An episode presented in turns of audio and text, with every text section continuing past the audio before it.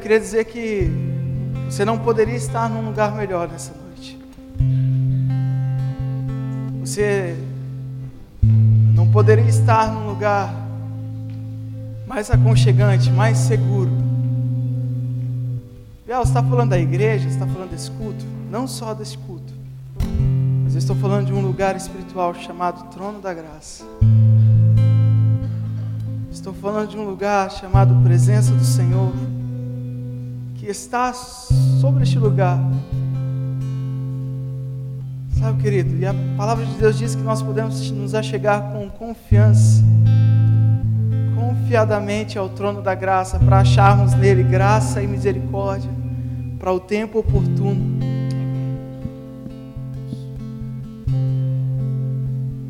Sabe, querido, então, eu não sei se você já tinha compreendido isso. Nesse momento eu queria que nós, antes de entrássemos na palavra, você com seus olhos tivesse essa visão espiritual da sala do trono, da sala do trono do nosso Deus. A palavra diz que o véu que existia, que separava-nos dele, foi rasgado de alto a baixo.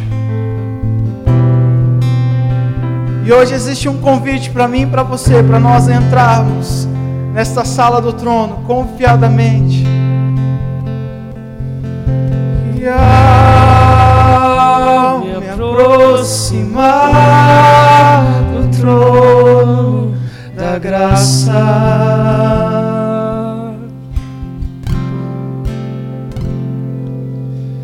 Misericórdia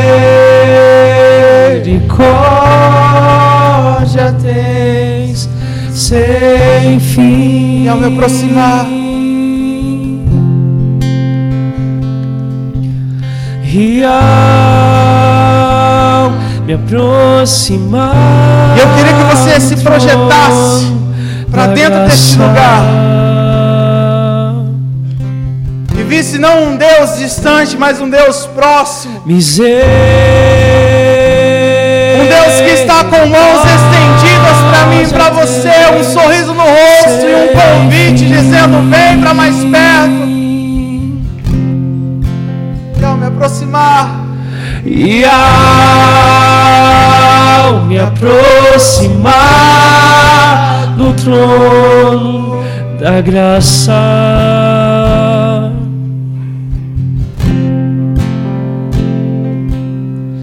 Misericórdia tens sem fim, amém a Ele,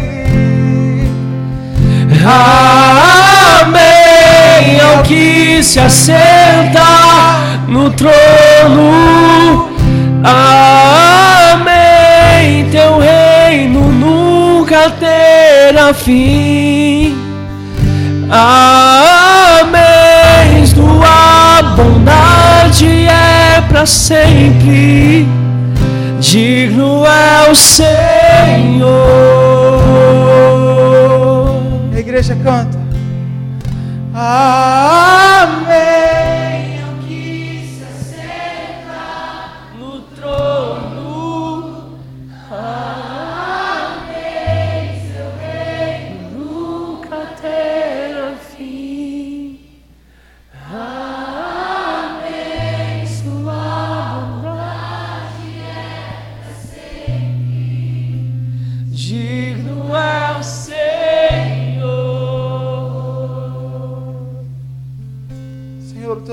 Louvado neste lugar. O Senhor é adorado neste lugar, Deus. Nós não estamos aqui para um passatempo, nós estamos aqui porque nós precisamos da Tua presença mais do que todas as coisas, Deus. Nós estamos aqui porque nós precisamos de vida e nós só encontramos vida no Senhor. Para onde iremos nós? Só o Senhor tem palavras de vida eterna. Santo, fala ao nosso coração nessa noite. Nós queremos te ouvir. Nos pega por dentro, Deus. Nos pega por dentro, Deus. Vá nos lugares onde ninguém mais vai. Toca nas áreas onde ninguém mais toca. Vê aquilo que ninguém mais consegue ver e perceber. Transforma-nos, Deus. Transforma o nosso caráter. É isso que eu quero, Deus. Eu quero ser transformado. Pela exposição da tua glória, eu quero ser transformado.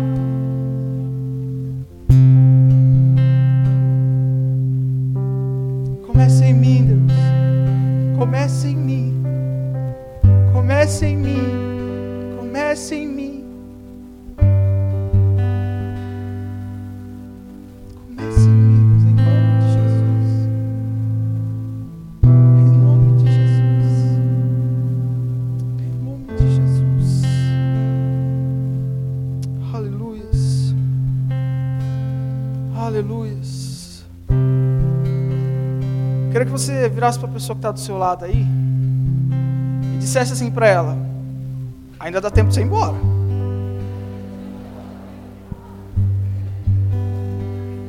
Ó, oh, você veio para um lugar onde você corre o risco de ser pego por Deus, você ser fisgado por Ele, ó.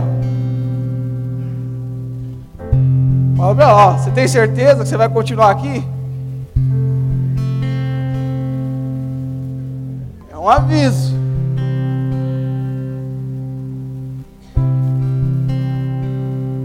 Aviso.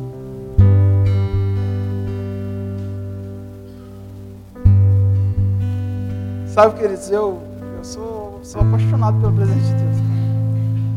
Eu amo mesmo. E toda oportunidade que eu tenho, eu quero, quero chapar mesmo, não estou nem aí. Sabe, queridos? Então, seja louco, seja louco mesmo. Seja louco mesmo pela presença de Deus. Não se importa com quem está do teu lado, não, cara. Importa com quem está do teu lado, não. Se é para trazer a glória de Deus, a gente não pode se importar. A Bíblia fala que um dia Davi estava chegando com a arca da aliança na cidade. E a Bíblia fala que ele estava dançando na presença do Senhor, igual festejando por alegria. De maneira que a Bíblia fala que as vergonhas deles estavam aparecendo. Então, use a sua imaginação aí. E Mical, a esposa dele, olhou ele pela janela e a Bíblia fala que ele desprezou ela. Que ela desprezou ele, na verdade, ao contrário. Que ela olhou para ele e falou: Ixi, olha. E sabe qual foi a resposta dele para ela? Eu vou me tornar ainda mais miserável. Você está com vergonha de mim? Então se prepara que você não viu nada ainda. Eu vou me tornar ainda mais desprezível. Sabe, queridos, às vezes a gente pensa que o avivamento vai vir com dança, com festa, mas o avivamento vem com choro, com lágrima, com humilhação, arrependimento. Com a arca no ombro. E aí teu ombro está disponível para o Senhor. Os teus ombros estão disponíveis para carregar a presença.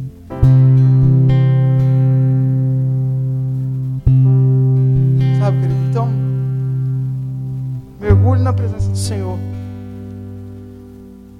É, cadê o tema? Põe o tema aí pra gente. Deu tempo de fazer ela? Não deu tempo? Ih! Querido, o tema dessa palavra nessa noite é tempos de crise, tempos de transformação.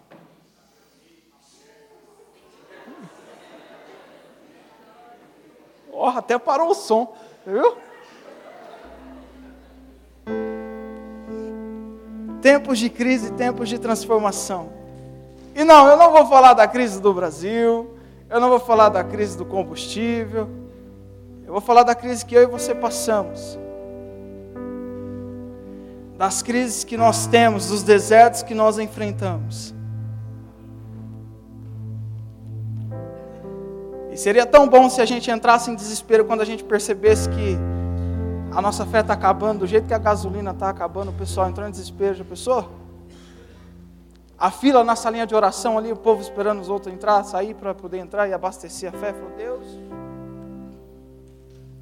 seria tão bom, né, queridos? E eu queria que você abrisse sua Bíblia comigo, com muita alegria. No livro de Mateus, capítulo 4. Aleluias.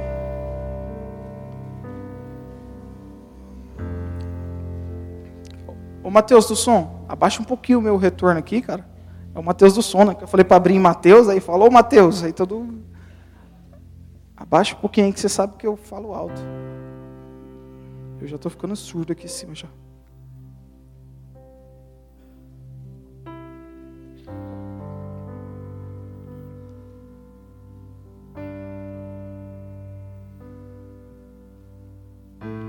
Mateus 4, a partir do versículo 1.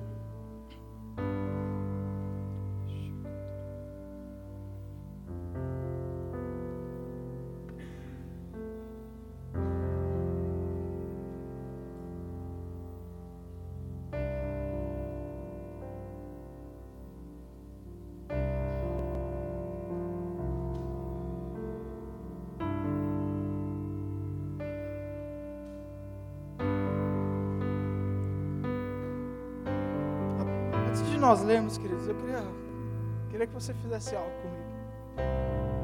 Queria que você abraçasse sua Bíblia assim, ó. Você que está com a sua Bíblia, abraça sua Bíblia aí. Se você está com o celular, fica chupando o dedo, porque você tem que vir com Bíblia.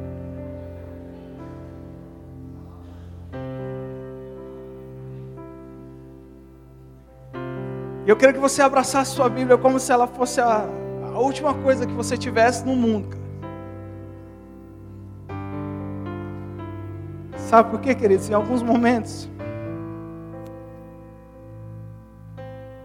palavra de Deus vai ser a única coisa que você vai ter na tua vida. Se você não se apegar a ela, se você não amá-la, se você não se agarrar a ela, tudo vai se perder.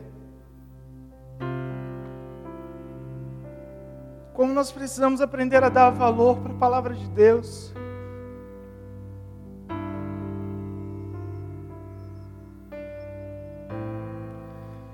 Ah, Senhor, como eu amo a tua palavra.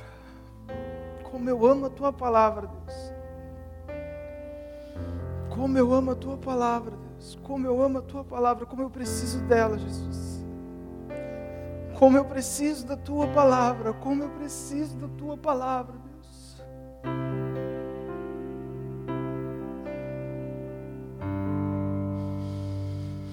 Ah, Jesus.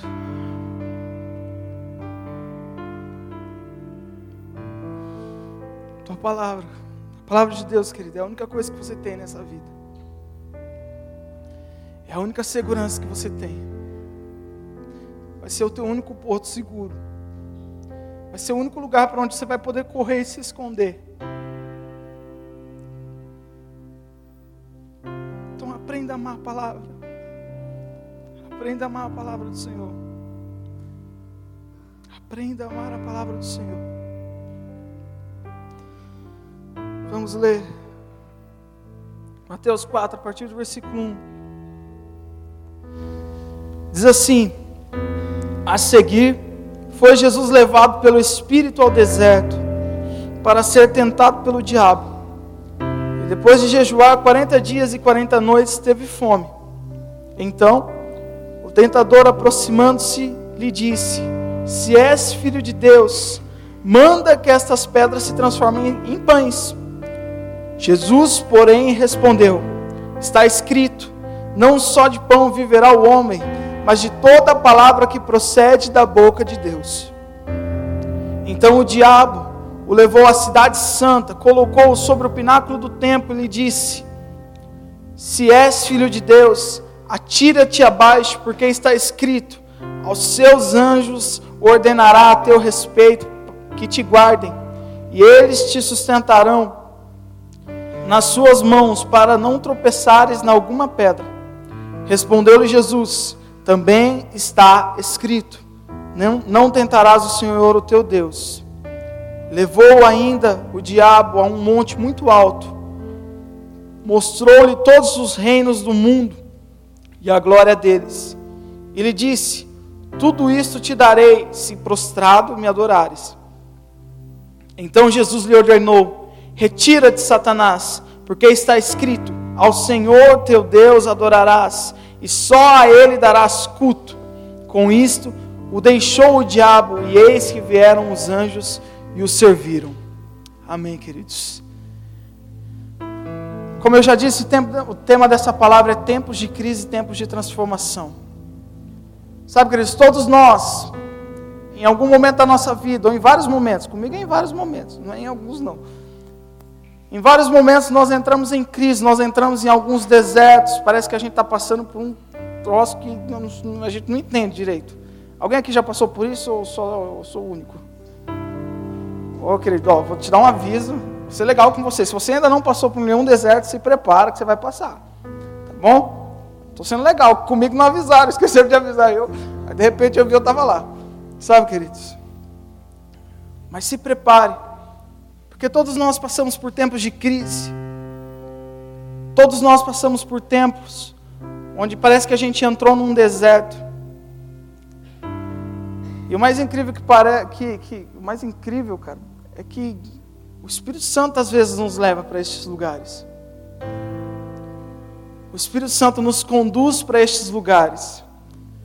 Porque momentos de crise revelam quem nós somos de verdade, sabia disso? Você só sabe quem você é de verdade quando você entra numa crise, cara. Quando você passa por um momento difícil, quando você enfrenta alguma dificuldade, quando você enfrenta alguma coisa pesada. Você só sabe o tamanho da tua fé quando você enfrenta um gigante para derrubar. Você só sabe o tamanho da tua paixão, do teu amor por Jesus, quando isso é testado de verdade.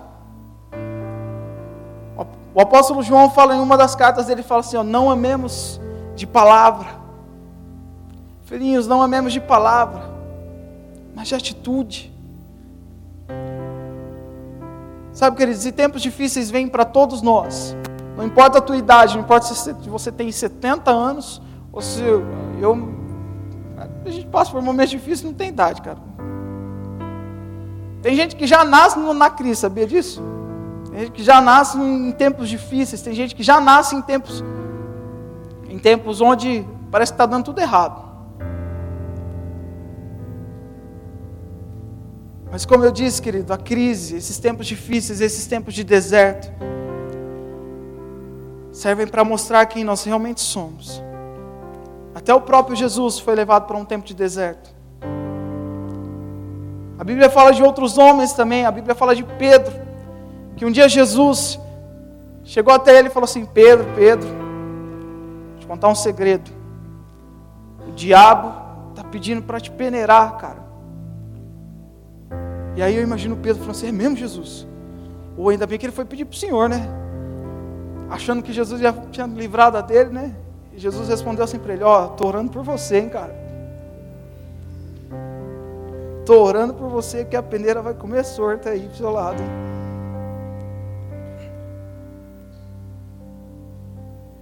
Sabe o que eles dizem? Às vezes parece que a gente caiu na peneira do diabo mesmo. Né? Parece que o bicho está.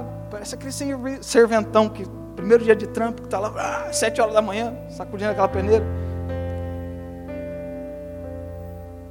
Sabe o que ele dizia? A palavra peneira, eu não lembro ao certo. A palavra em grego, eu esqueci de anotar. Mas a palavra peneira vem do grego de uma palavra lá que eu não lembro, que eu esqueci de anotar. Mas que, que simboliza assim, ó sacudir ou balançar violentamente até ser destruído. E às vezes parece que a gente está na peneira do, cap, do capeta, né? Parece que a gente está na peneira do capeta mesmo, né? Do, como dizia o tio Wagner nos juniores, do capa preta. Parece que o bicho está balançando. E queridos, eu como, como profeta do Senhor, Deus ele me disse que nós estamos entrando em tempos onde muitos de nós entraríamos em crise. Tempos onde muitos de nós teríamos a nossa fé, o nosso coração testado na presença do Senhor. Sabe, queridos, tempos onde a nossa fidelidade vai ser provada Bíblia fala de outro cara chamado Paulo, que um dia, está lá em 2 Coríntios 12, ele fala que por causa das tamanhas revelações que ele teve, do tanto de coisa que ele tinha de recebido do Senhor, foi enviado a ele um espinho na carne. E a Bíblia não fala exatamente o que era aquele espinho na carne, mas fala que ele foi até Deus orar e ele orou três vezes. Ele orou três vezes, falando: Deus, tira esse negócio de mim. E a resposta do Senhor para ele foi: Paulo, a minha graça te basta. A minha graça te basta. Sabe, queridos, e o mais legal é que nesses três exemplos, tanto Jesus quanto Pedro, quanto Paulo, depois que passaram por este momento, a vida deles teve um boom gigantesco em Deus houve um crescimento, um amadurecimento neles. Porque o deserto vem para mostrar quem você realmente é. Sabe, queridos, eu conheço muitas pessoas que se afastam dos caminhos do Senhor, desistiram da caminhada, desistiram da fé por causa de tribulações, por causa de momentos difíceis. Essa semana mesmo eu encontrei um jovem no mercado. E eu estou com a Bíblia desse jovem lá em casa, faz um mês, que ele esqueceu em um lugar e eu peguei e falei, eu vou levar, né? E quando eu ver ele na igreja, eu entrego para ele. E eu não vejo esse cara faz um mês. E aí eu encontrei ele no mercado, e aí falei, ô fulano, tua Bíblia está lá em casa comigo, cara. E ele falou, você é mesmo? Ah, tá. Eu falei, é, mano, quando é, quando é que você vai pegar? Quando é que você vai na igreja? Eu preciso entregar para você. Aí ele falou assim, ah, né, tá. Eu falei, quando é que você vai, meu querido? E ele falou assim, ah, eu não, eu não mais na igreja não. Eu falei, mas você não sentiu falta da Bíblia, não sentiu falta de Deus, nada? Ele falou assim, ah, Biel, eu não estou indo mais não. E eu perguntei, né? Eu falei, mas por quê, cara? Por que você não está indo mais? E a resposta que ele me deu foi, ah, tive uns problemas aí. Eu falei, mas você saiu, os problemas acabou? Porque se essa, se essa é a solução, então eu vou sair também. Né? Perguntei para ele, mas, cara, problema você vai ter em todo lugar. A diferença é que com Deus você vence eles. Sem Deus você vai ficar penando. Sem Deus você vai ficar rodando em círculo no deserto, cara. E aí ele desconversou, falou: Ah, não, não, tá me chamando ali. E saiu, vazou na braqueada.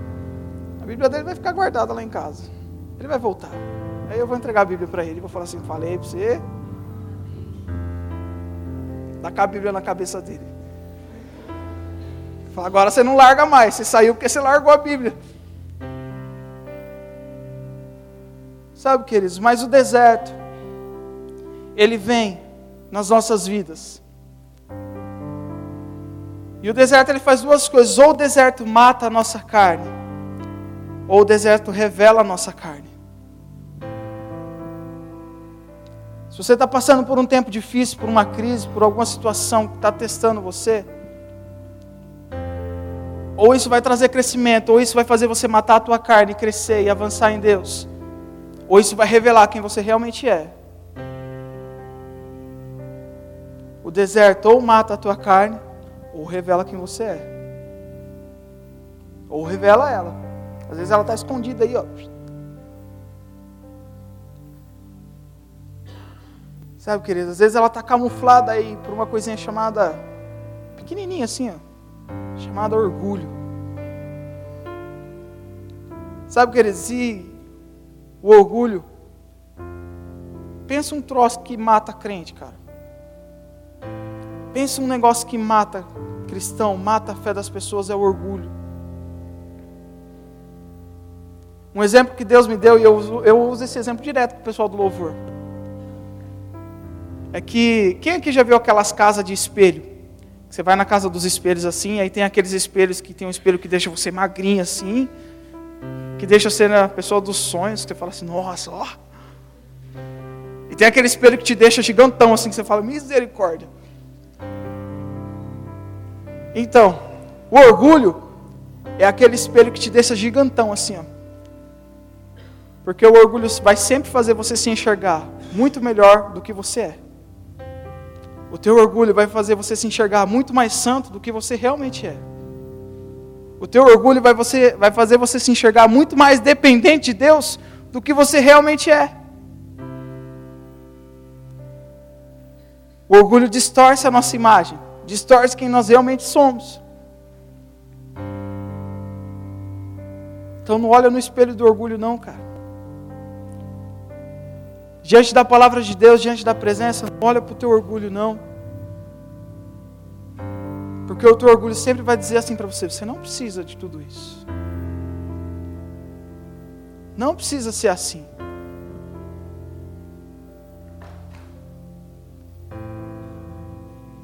Sabe, queridos, e o deserto ele vem para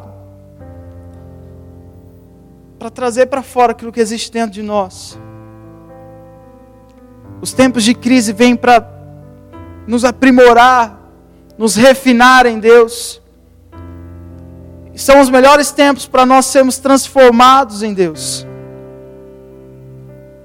Os tempos de crise são os melhores tempos para nós sermos transformados pela glória dele. Isso, claro, depende da posição do nosso coração, de como é que nós reagimos a esses tempos.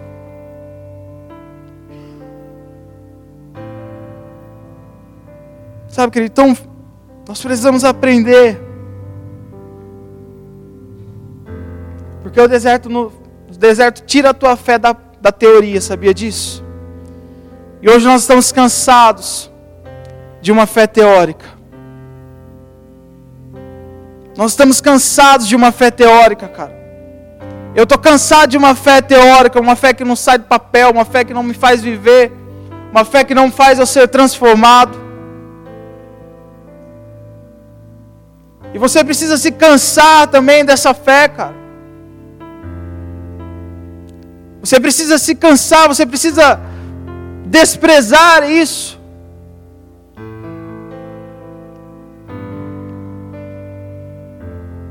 Tiago fala isso.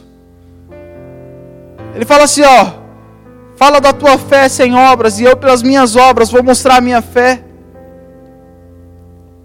Sabe, queridos, nós precisamos parar de dizer só que nós cremos, que nós amamos, que nós entendemos e precisamos, precisamos começar a crer, a amar, a fazer, a realizar. E no deserto é que tudo isso vem à tona. É nos tempos de crise. Eu conheço. Eita. Ô irmão, faz isso não. Mata, mata do coração quem está dormindo aí. Sabe, queridos, mas eu conheço pessoas que passaram por tempos de crise, por tempos difíceis. E ainda continuam na igreja, mas nunca mais voltaram a ser. Por causa, voltaram a ser o que eram, ou, ou, ou na verdade, quem elas eram de verdade foi revelado. Pessoas que eu olhava e falava assim: nossa, cara, esse maluco aí rebenta, sabe? menina voa em Deus. E aí passa por um momento difícil, passa por uma dificuldade, passa por um tempo de crise, passa por uma tribulação e uf, some.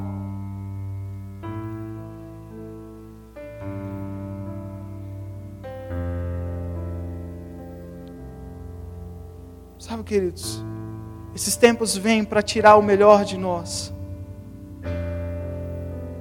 É o melhor de você que precisa sair nesses momentos. É o teu coração em Deus que precisa sair nesses momentos de dificuldade.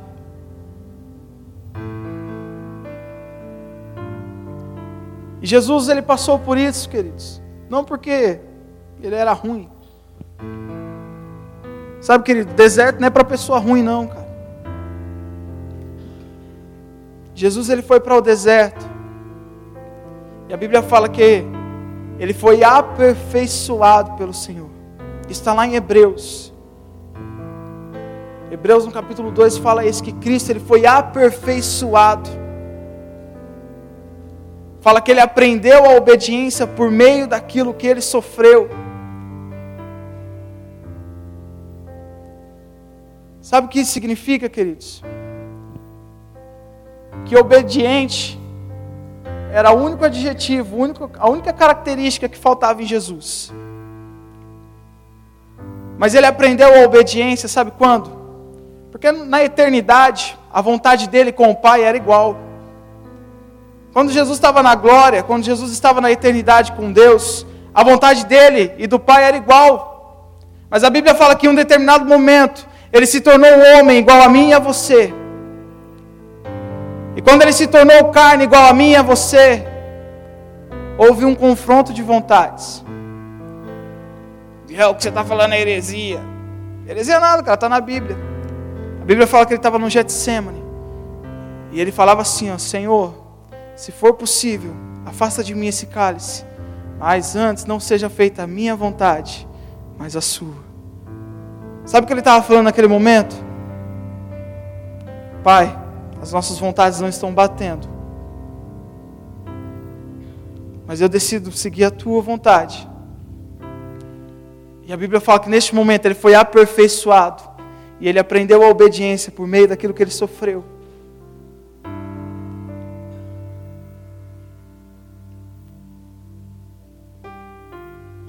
Sabe, queridos, Jesus ele passou por aquele tempo de deserto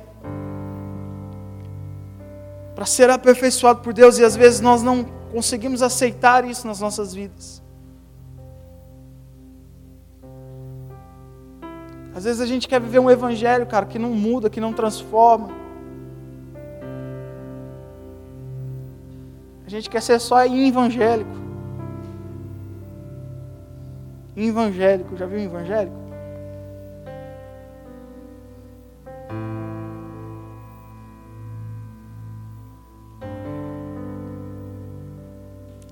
Mas é tempo, queridos, de nós começarmos a responder a esses momentos de crise, como a igreja de Cristo precisa reagir, como ela precisa responder.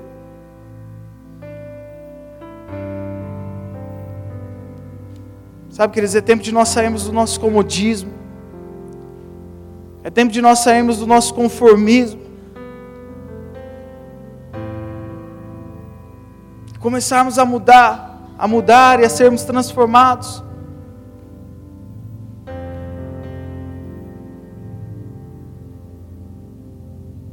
Eu já falei isso aqui.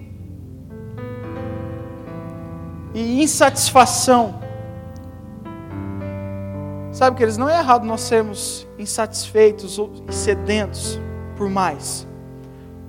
Mas insatisfação mais comodismo é igual a reclamação. É uma matemática. Insatisfação mais conformismo e comodismo é igual a reclamação. Você pode ver, existem várias pessoas inconformadas pessoas que estão insatisfeitas com aquilo que elas estão vivendo, mas se olha para a vida dela ela não faz nada para mudar. E o único resultado que isso tem é reclamação. Ah, mas tal coisa não muda, isso não adianta, isso não funciona, aqui não vai, aqui não anda, meu discipulador não faz, essa célula é ruim, esse discipulado não funciona, essa igreja não vai. Mas insatisfação, mas uma ação gera transformação. Não adianta você só ter uma fome e uma sede aí dentro de você por mais de Deus se você não faz nada. Vai continuar aí dentro. E pior, vai gerar reclamação. Porque você vai procurar em vários lugares, você vai para qualquer lugar, cara, e não, não vai adiantar.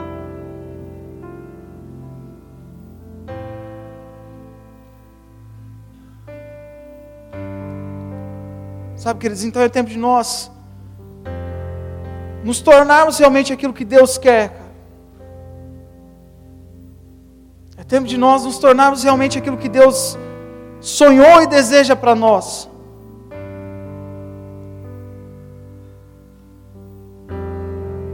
Sabe, às vezes eu olho para a minha vida e eu faço isso constantemente, queridos. Eu olho para mim, e eu já disse isso aqui também. Eu sinto raiva de quem eu sou, cara. Eu olho para mim e eu falo, Deus, como eu sou ruim. Pensa um bicho ruim. A Mônica está descobrindo. Como eu sou ruim, cara. Como eu preciso ser transformado. Como eu preciso aprender a me arrepender muito mais. Como eu preciso aprender a ter muito mais fome, a ter muito mais sede de Deus. Como eu preciso mudar tanto os meus pensamentos, as minhas atitudes, os meus olhares.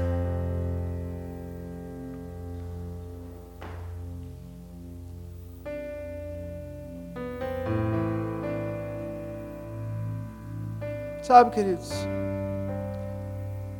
Jesus disse para o mundo: Vinde a mim como estás. Mas ele também disse: Sejam como eu sou.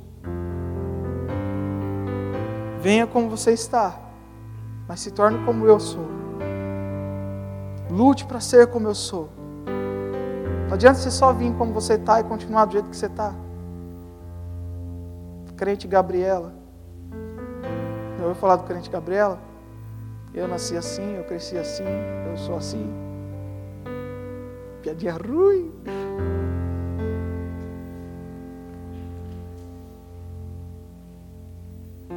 Mas sabe, queridos, nós precisamos aprender realmente isso. Sermos transformados e esses tempos de crise são tempos propícios para isso.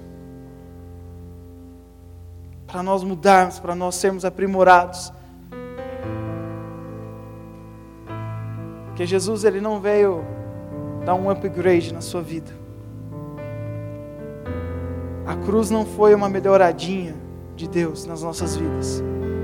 A cruz foi porque estava tudo errado, precisa fazer tudo de novo.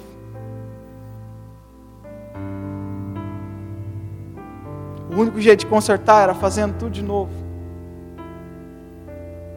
De dentro para fora.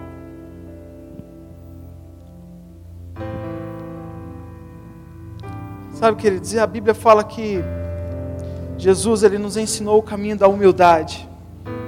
Lá em Filipenses fala que ele sendo igual a Deus, não quis ser como Deus, não, não achou que isso era algo ao, ao qual ele devia se apegar, mas ele se humilhou e se tornando a forma de homem. E sendo homem, ele se humilhou ainda mais, se tornando servo. E morrendo, e indo para a cruz. Sabe, queridos, e ou a gente se torna, ou a gente se parece com Jesus, nos humilhando e querendo ser servos, ou a gente começa a se parecer com o diabo querendo ser Deus. Porque você sabia que às vezes a gente fica parecendo o diabo querendo ser Deus? Porque Deus ele não se arrepende, Deus ele não precisa se arrepender. Deus ele não precisa ser transformado. Deus ele é perfeito como ele é. Então ou a gente se torna parecido com Jesus, querendo ser servo, ou a gente vai se tornar parecido com o diabo, querendo ser Deus. Querendo ser Deus.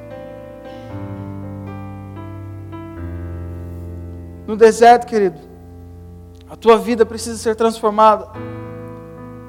O teu eu precisa morrer, a tua carne precisa morrer. O teu eu precisa sair do teu corpo, da tua alma e do teu espírito. Nesse texto que nós lemos, qual foi a primeira tentação que Jesus sofreu? Vamos lá, ajuda eu aí. Hã? Com comida, com pão. A Bíblia fala que ele passou 40 dias jejuando e orando. Olha, o negócio devia estar tá puxado. Às vezes a gente fica sem o almoço e já dá aquela. Parece que o estômago está conversando com o intestino ali. Falou, e o que está acontecendo com esse cara aí? E a Bíblia fala que ele passou 40 dias. E aí o diabo chegou falando ô Jesus, opa, tudo bom?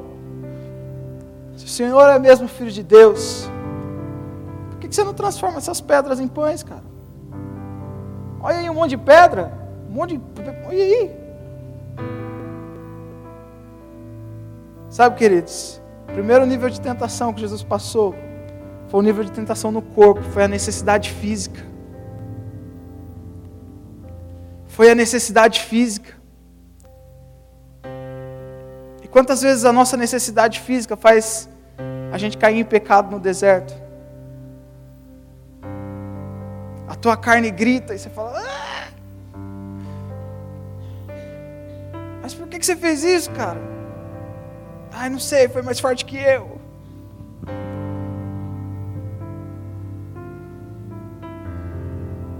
Sabe, queridos, o diabo estava oferecendo para Jesus pedra, uma coisa da terra. E a Bíblia fala que depois, lá no final, os anjos vieram com algo do céu para servir. E a proposta que o diabo te faz é troca aquilo que é do céu por aquilo que é da terra. Mata a tua fome aqui com isso aqui que é da terra mesmo, cara. Que é pedra. Você vai continuar comendo pedra, do mesmo jeito. Mas mata a tua fome aqui. Não, se alguém perguntar depois, você fala que você estava com fome, ué. Oh, 40 dias já. Você estava com fome. E quantas vezes essa não é a proposta que o diabo nos faz? Nos momentos difíceis. Ah, age assim mesmo. Ah, faz isso mesmo. Depois, se alguém perguntar, você fala que foi um momento. Era uma necessidade. A segunda tentação que Jesus passou, a segunda prova, qual foi? Ele foi levado no alto do pináculo. A Bíblia fala, deixa eu ler aqui, a palavra que ele usa. Levou ele à cidade santa e colocou ele no alto do templo. E o diabo falou assim para Jesus: Jesus, pula daqui. Pula daqui. A palavra de Deus fala que, que Deus ele vai mandar os anjos dele segurarem você. E sabe com, com o que, que o diabo estava testando Jesus? O diabo estava testando Jesus na necessidade da alma dele. Porque sabe qual é a maior necessidade da nossa alma? Chama-se atenção.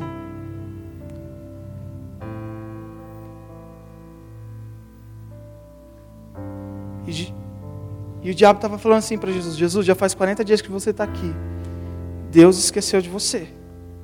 Você precisa chamar a atenção de algum jeito. E ninguém aqui nunca sentiu vontade de chamar a atenção, né?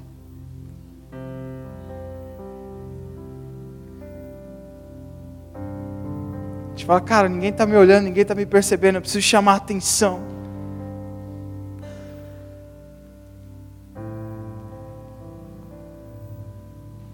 E olha para onde o diabo levou ele ainda, cara. Para dentro do templo.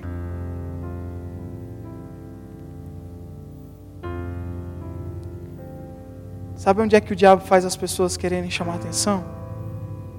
Aqui dentro. Aqui dentro. Cara, você precisa chamar atenção. Então faz alguma coisa de errado. Faz tempo que teu discipulador não liga para você, né?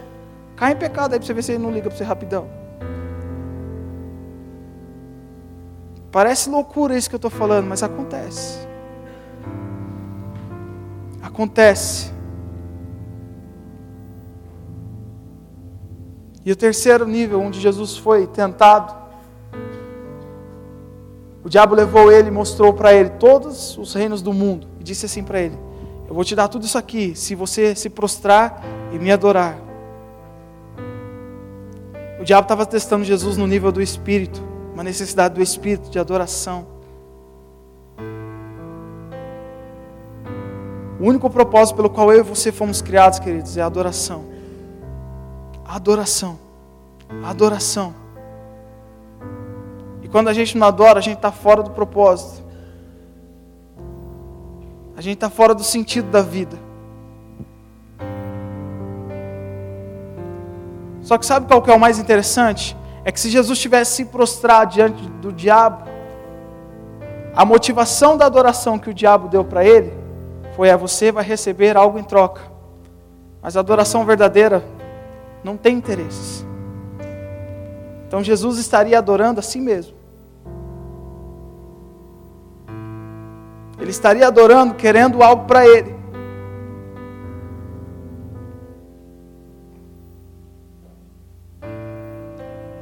Sabe, queridos? Então, tempos de crise vêm para revelar quem nós realmente somos. O que é que nós realmente estamos passando. a nossa essência de verdade. Mas sabe, queridos, Deus ele nunca nos deixa sozinho nesses tempos. Deus nunca vai te deixar sozinho neste momento. Para Jesus tinha a palavra, para o deserto tinha a palavra. Para a peneira de Pedro tinha a intercessão de Jesus. Para o espinho na carne de Paulo tinha a graça de Deus.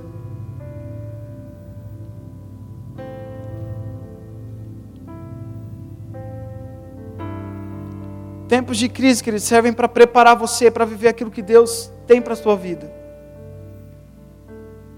Porque quando nós recebemos promessas e planos e sonhos de Deus vindo do coração de Deus para nós, a gente se importa muito mais com onde nós vamos chegar do que com como nós vamos chegar lá. Como é que nós vamos estar quando nós chegarmos lá? Mas Deus ele se importa com como é que você vai estar quando você chegar lá do que onde você realmente vai chegar.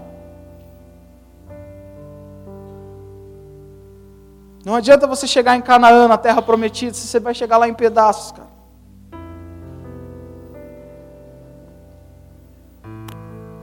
Eu li um livro uma vez chamado Perfil de Três Reis. Um livro muito top, cara. Muito top mesmo.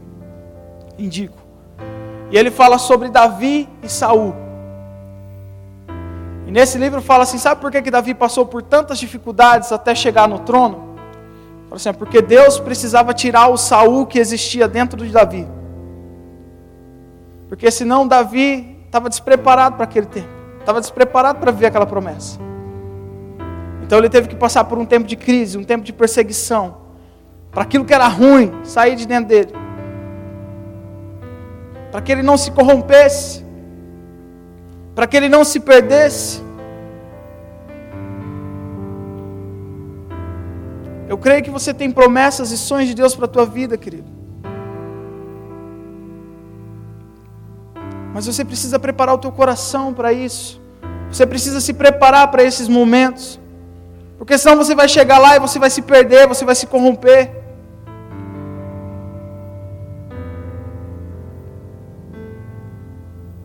para Deus importa muito mais como é que você vai chegar lá do que onde é que você vai chegar.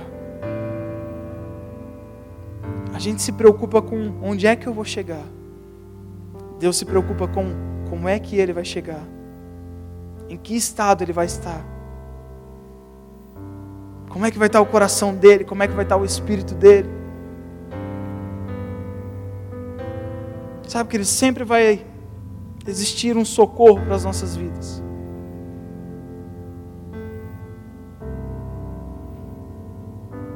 E tempos difíceis, tempos de crise, revelam quem é joio e quem é trigo.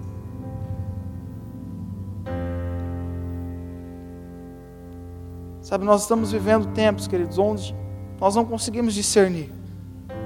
Existe muita coisa acontecendo muita gente aparecendo. E a, Jesus disse isso, que alguém veio e semeou joio no meio do trigo. Ele falou assim: não tente arrancar logo no começo. Espere eles crescerem, que quando chegar o tempo da colheita, vai se revelar. Quem é trigo vai se revelar, quem é joio vai se revelar. E nós estamos chegando próximos a esses dias, queridos, onde aquilo que é joio vai aparecer e onde aquilo que é trigo vai aparecer. E nós precisamos ter isso no nosso coração e questionar ao Senhor: Senhor, se eu ainda estou sendo joio, me transforma.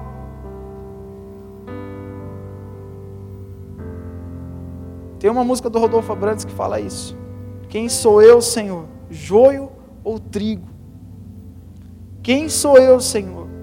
Mais um impostor ou seu amigo? Como essa deveria ser a nossa oração, queridos. Que às vezes a gente está agindo como joio e o deserto está vindo e vai revelar, cara.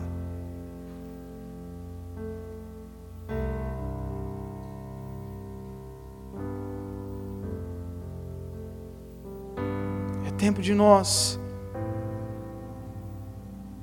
quebrantarmos mesmo o nosso coração diante da presença do Senhor, queridos. É tempo de nós nos humilharmos.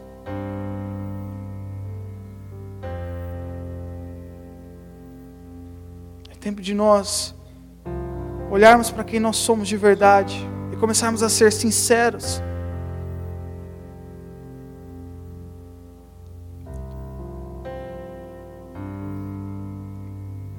Nosso maior problema é que a gente nunca vai se achar a centésima ovelha. O maior problema das nossas vidas é que eu nunca vou achar que eu é que estou me afastando. Eu nunca vou me achar a centésima ovelha. Eu sempre vou me achar uma das 99 que está lá, segura. E muitas vezes eu me acho até mesmo o próprio pastor. Mas quantas vezes nós somos a centésima ovelha que está se afastando? E se a gente não humilhar o nosso coração, se a gente não se apegar ao quebrantamento, queridos, nós vamos nos perder. Nós vamos nos perder.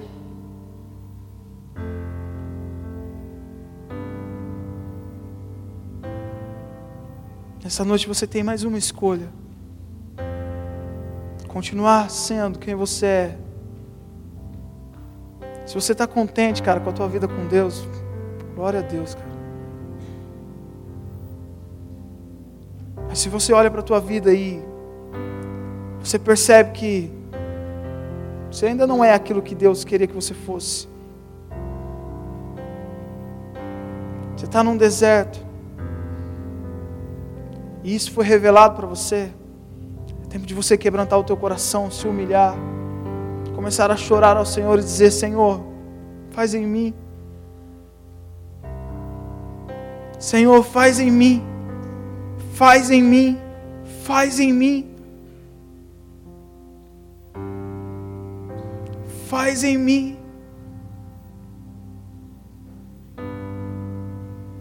Nós gostamos muito daquela passagem de Joel que fala da promessa do Espírito Santo, que o Espírito seria derramado sobre toda a carne. Mas o capítulo anterior mostra o caminho que precisava ser feito e ele fala assim para os sacerdotes: chorem os ministros de Deus, os sacerdotes do Senhor chorem entre o altar e o alpendre. Está falando assim, ó, vão para um lugar público e se quebrantem, se humilhem, se arrependam.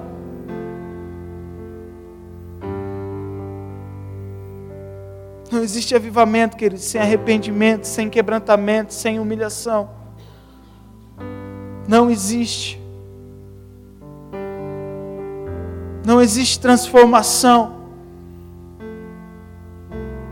sem sinceridade de coração.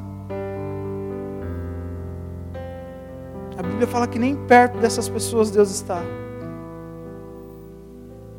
Porque Ele dá graça ao humilde, mas Ele resiste soberbo. Salmos fala: perto está o Senhor dos que têm o coração contrito e quebrantado.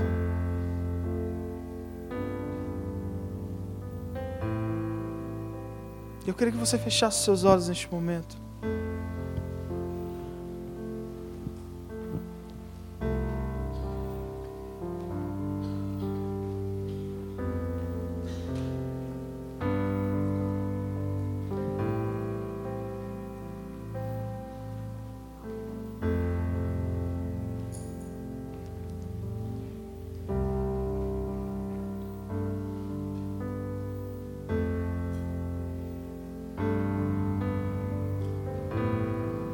Você começasse a falar com o Senhor aí no teu lugar. Eu não sei o que é que você precisa dizer para Ele. Você sabe.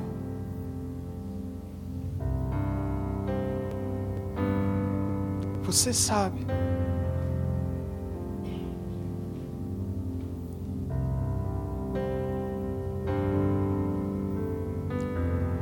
Olhe para dentro de você.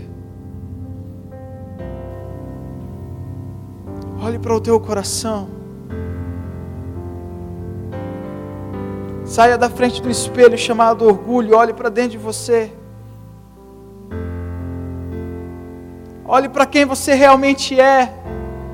não para o que as pessoas dizem que você é, olhe para quem você realmente é.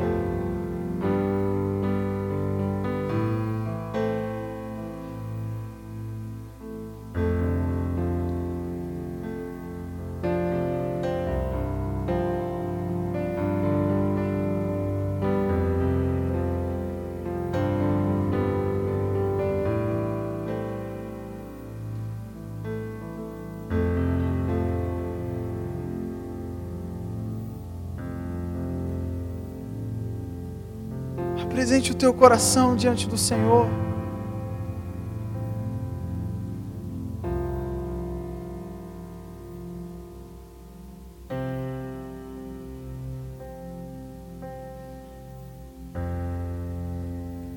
Apresente o teu coração diante do Senhor.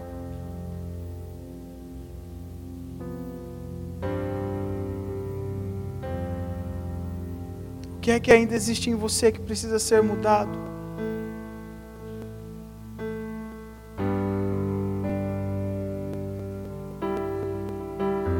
Quantas vezes mais você vai preferir desistir do que se arrepender e viver a transformação?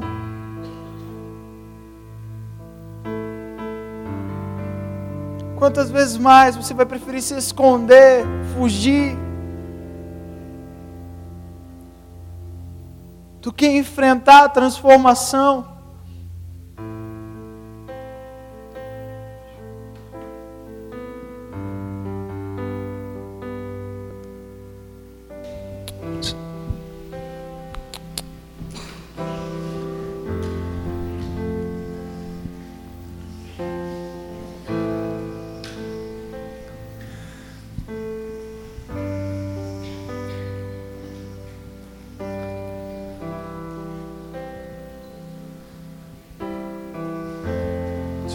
Sair do teu lugar e vir aqui na frente, que ele tenha, tenha liberdade.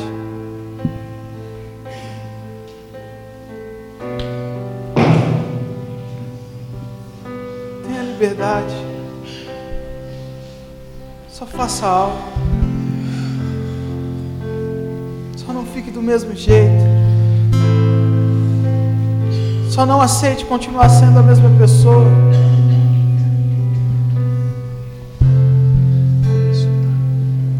Não aceite continuar fingindo ser a mesma coisa, ser uma coisa que você não é.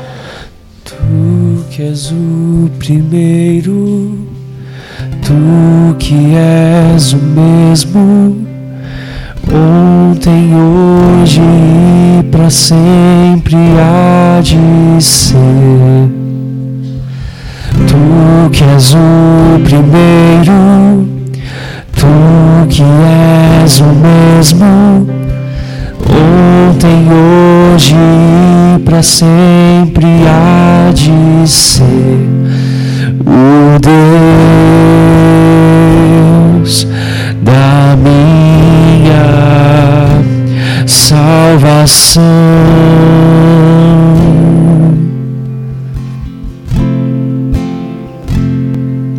Meu Rei.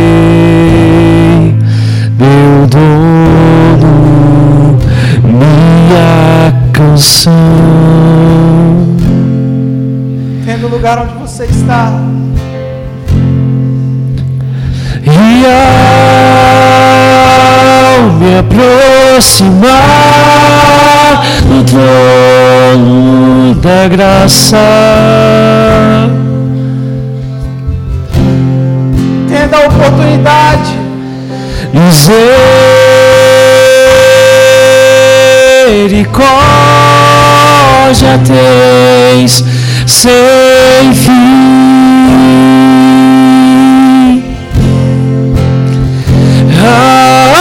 Amém ao que se assenta no trono. Amém, teu reino nunca terá fim. sua bondade é para sempre. Digno é o Senhor.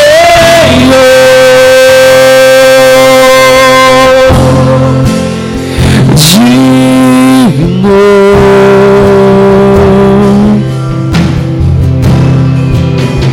Vai rasgando o teu coração aí, querido, diante do Senhor.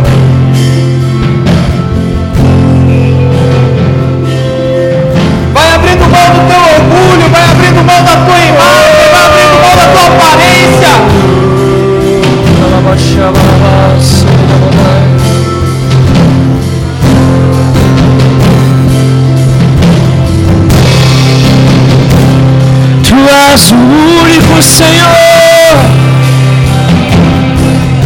único. Rasga o teu coração diante desse Deus. Tu que és o primeiro, tu que és o mesmo, o teu nome para sempre há de ser. Tu que és o primeiro, tu que és o mesmo, o teu nome para sempre há de ser. O Deus da minha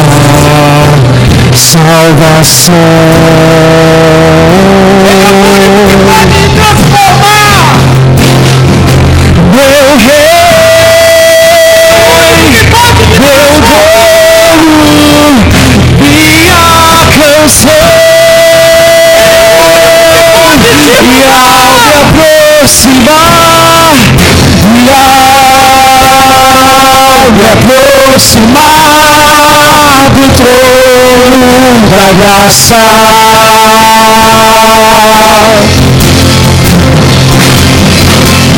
Misericórdia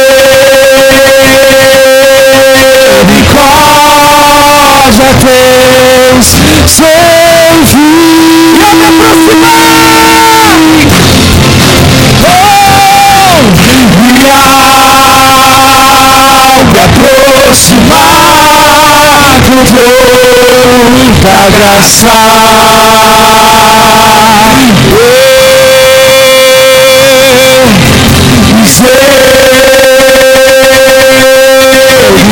Misericórdia tens sem fim.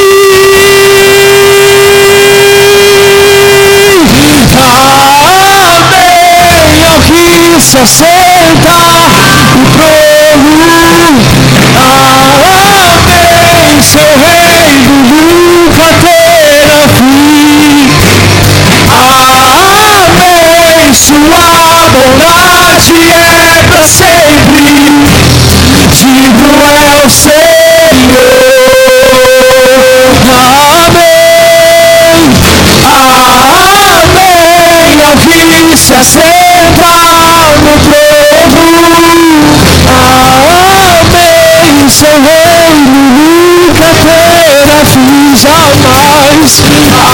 Amém, sua bondade é para sempre. Digno é o Senhor. Vai me aproximar. E ao me aproximar do trono da graça. Se achega a Ele. Misericórdia tens sem fim. Aproximar.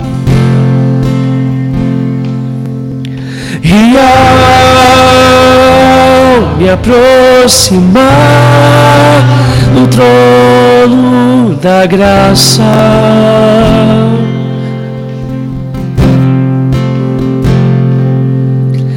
misericórdia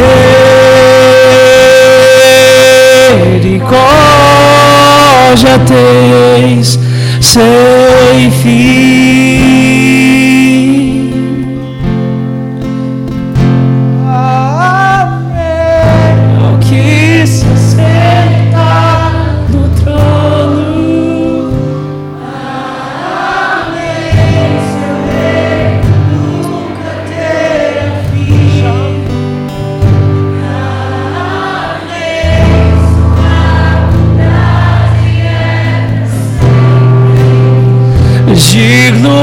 Senhor. Você pode olhar para esse Deus e dizer isso. Amém. Ao que se assenta no trono. Olhar por Amém. Seu reino nunca terá fim. Amém. Sua bondade para sempre. Digno é o Senhor. Amém. Amém. Ao que se assenta no trono. Amém. Seu reino nunca terá fim.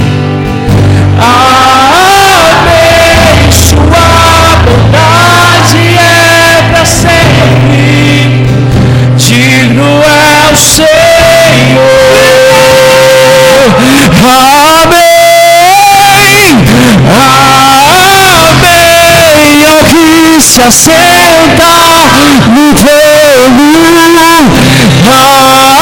Amém. Seu reino nunca, nunca terá fim. Amém. Sua ele vive para sempre. Digno é o Senhor, digno Senhor.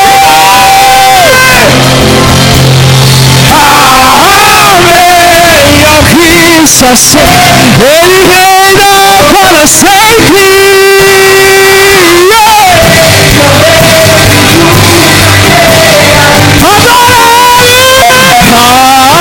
Amém. Sua bondade é para sempre. Digno é o Senhor.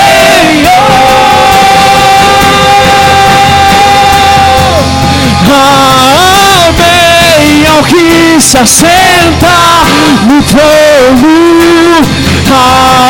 Amém. Seu reino nunca terá fim. Amém. Sua bondade é digno é o Senhor. Digno é o Senhor. Não nos cansamos. E ao me aproximar, e ao me aproximar do trono da graça.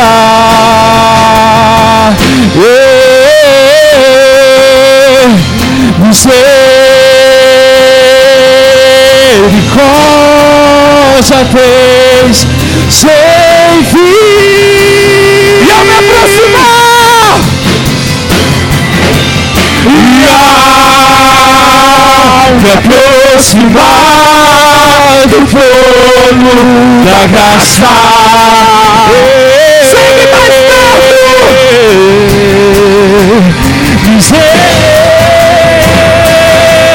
Misericórdia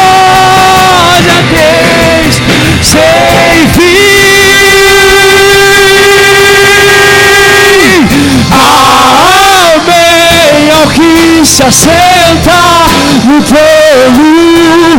Amém. Seu reino nunca terá fim. Amém. Sua bondade é para sempre. Digno é o Senhor. Digno é o Senhor. Digno é o Senhor. Amém. Ao que se assenta no trono. Amém. Seu reino nunca terá fim. Amém. Sua bondade é para sempre. Digno é o Senhor.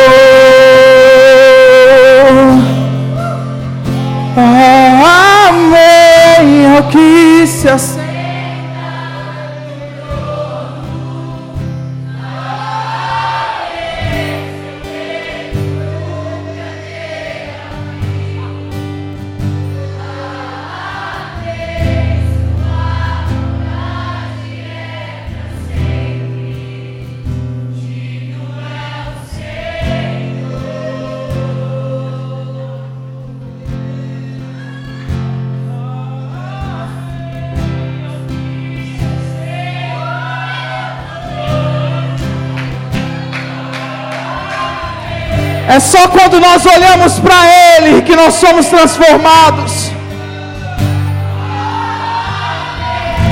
É só quando nós temos coragem e ousadia de olhar para Ele. Digno é o Senhor.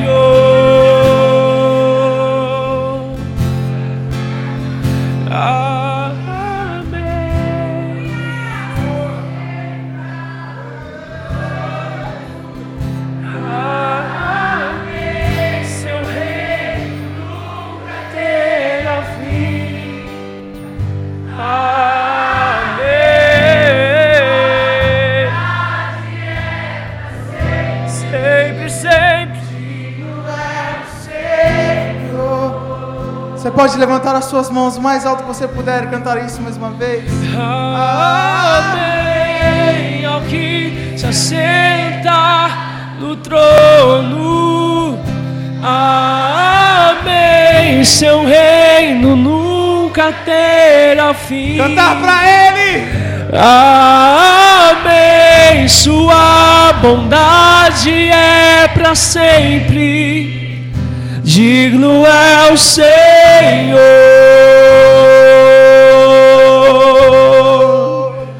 Amém. Ao que se assenta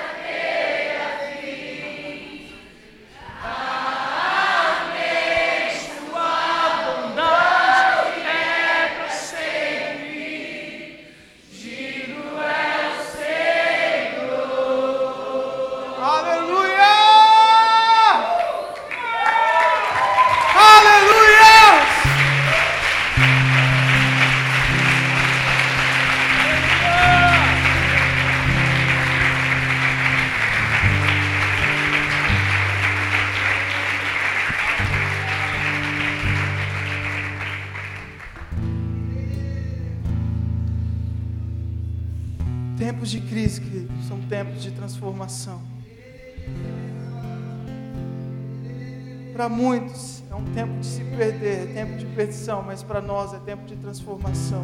Amém.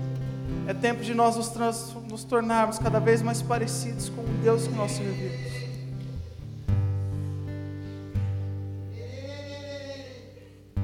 Sabe, querido, então não tenha medo de, de ir para o deserto tenha medo de cair na peneira.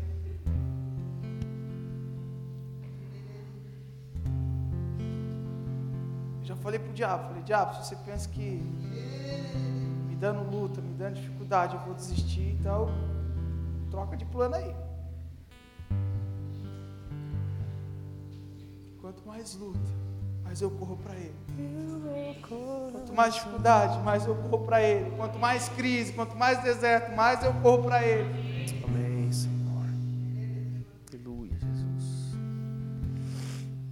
querido. Então, deseje ser transformado por Deus dia após dia. Queira dia após dia ser transformado por Deus. Se exponha dia após dia à glória do Senhor. Se exponha. Se exponha dia após dia você vai sendo transformado. A imagem e semelhança desse Deus. Aleluia. Amém. Você pode aplaudir ao Senhor em louvor e honra e glória a esse Deus que não